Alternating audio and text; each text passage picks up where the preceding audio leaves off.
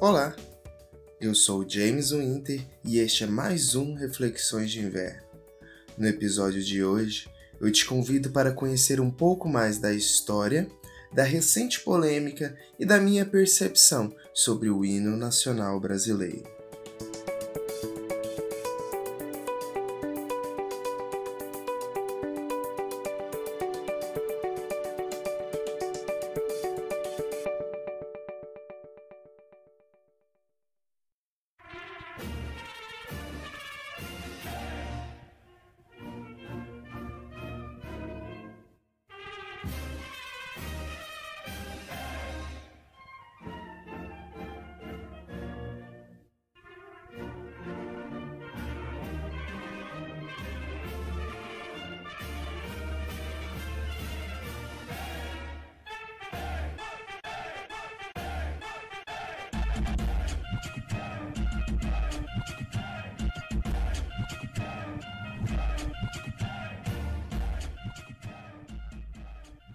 É importante, antes de contar a história do nosso hino nacional, ressaltar que hinos de cada país mudam conforme acontecimentos importantes ocorrem, seja uma grande batalha, um casamento real. Isso pode, de certa forma, unir o hino de uma nação com a história do rei ou da família real. Isso foi mudando a partir dos nacionalismos com isso, a ideia de um bem comum para toda a nação, um patriotismo por quem pertence a um determinado pedaço de terra. Dito isso, vamos começar a contar a história de um símbolo nacional.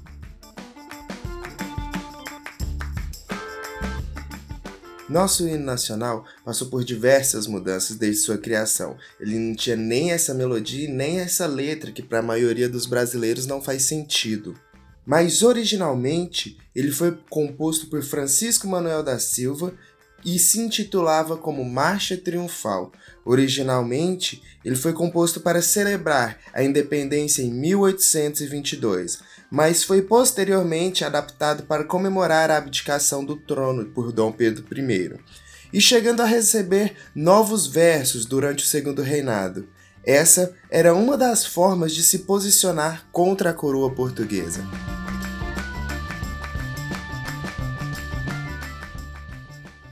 Com a República consolidada e através do decreto de número 4 de 1889, se faz necessário reestruturar completamente os símbolos nacionais. E se antes era preciso desligar de Portugal, agora a importância é se desligar da monarquia. Isso, brasões, bandeiras foram mudadas, bem como o significado das cores usadas na nossa atual bandeira brasileira. E você achando que o verde representava as matas e o amarelo o ouro.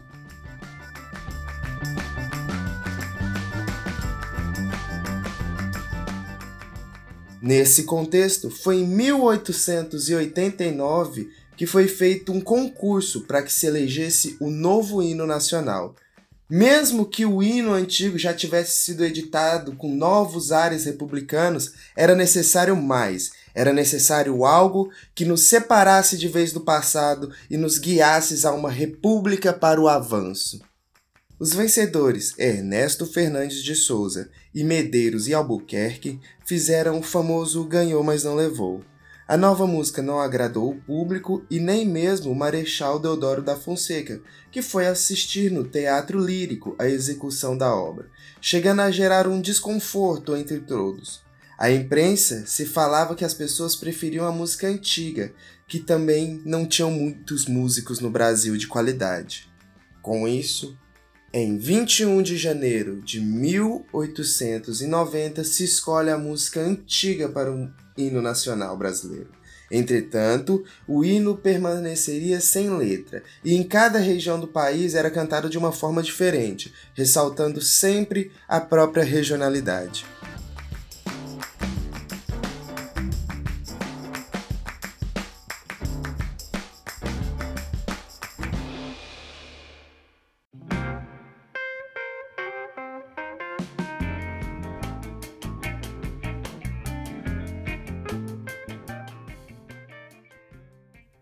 Apenas em 1906 se é feito outro concurso para a escolha do hino nacional definitivo, que mostrasse a grandeza deste país. Foi escolhida a letra de Osório Duque Estrada, que é a letra que provavelmente você conhece. Entretanto, o hino ainda sofreria algumas alterações até que em 1920, onde se fazia definitiva a letra que você conhece, bem ou mal.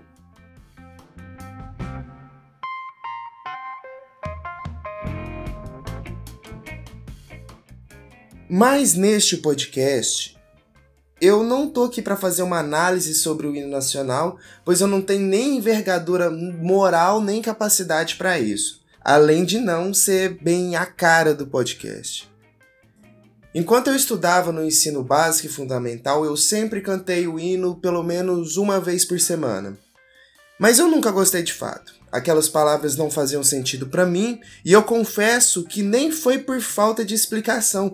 Eu mesmo fui de escola pública e diversas vezes tivemos aulas para entender o que a letra dizia.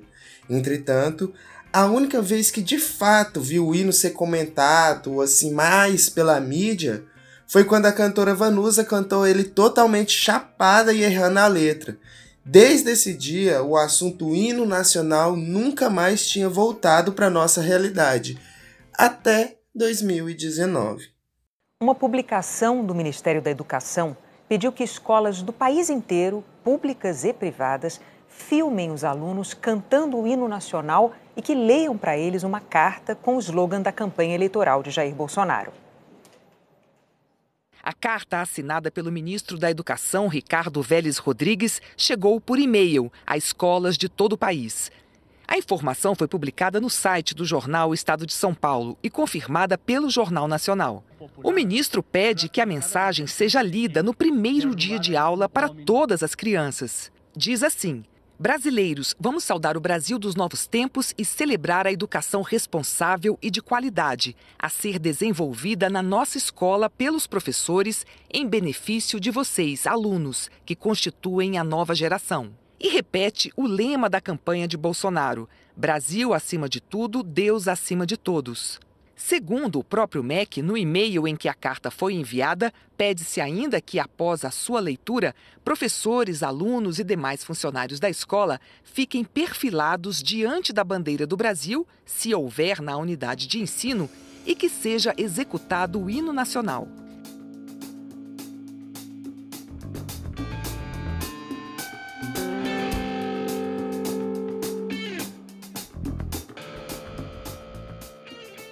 Sim, 2019.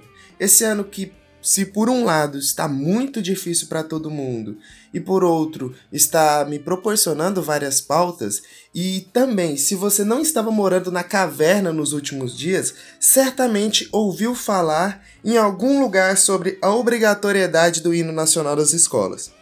Na segunda-feira, dia 25 de fevereiro de 2019, o ministro da Educação, Ricardo Vélez Rodrigues, enviou um e-mail por meio do MEC a todas as escolas do país, pedindo para que as crianças fossem perfiladas para cantar o hino nacional e também gravar esse momento e enviar para o governo. Além disso, o e-mail termina com o slogan de campanha do presidente Jair Bolsonaro: Brasil acima de tudo, Deus acima de todos. O tal e-mail gerou tanta polêmica que no dia seguinte, terça-feira, o ministro disse que errou por ter pedido que filmasse as crianças e pelo slogan de campanha no final do e-mail. Isso porque filmar crianças sem o consentimento dos pais no Brasil é um crime e também colocar o slogan de campanha em um projeto público é um outro crime.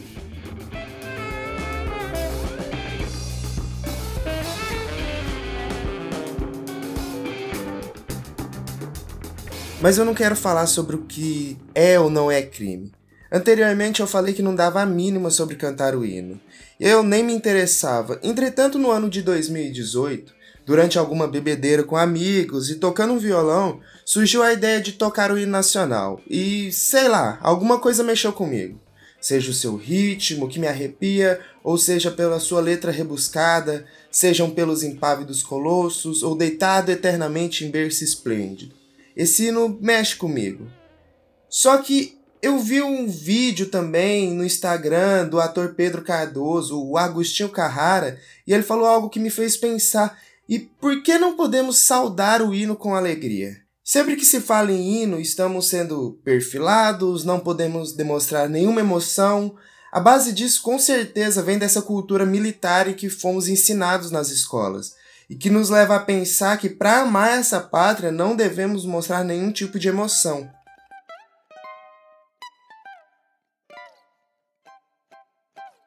Eu já chorei pela minha pátria. Da mesma forma que eu sofri, eu já falei mal de outros países comparado ao Brasil, da mesma forma que eu quis fugir.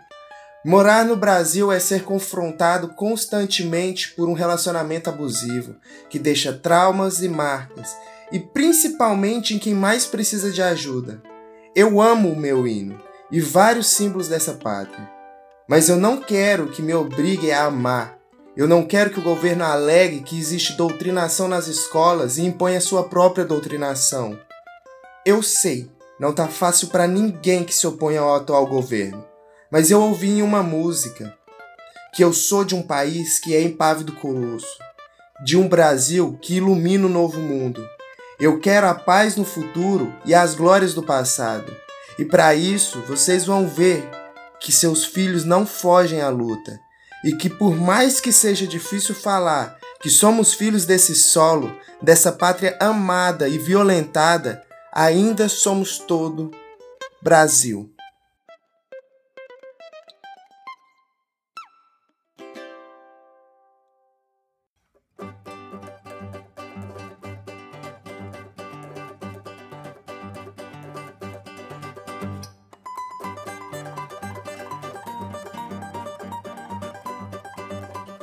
Gostou desse programa?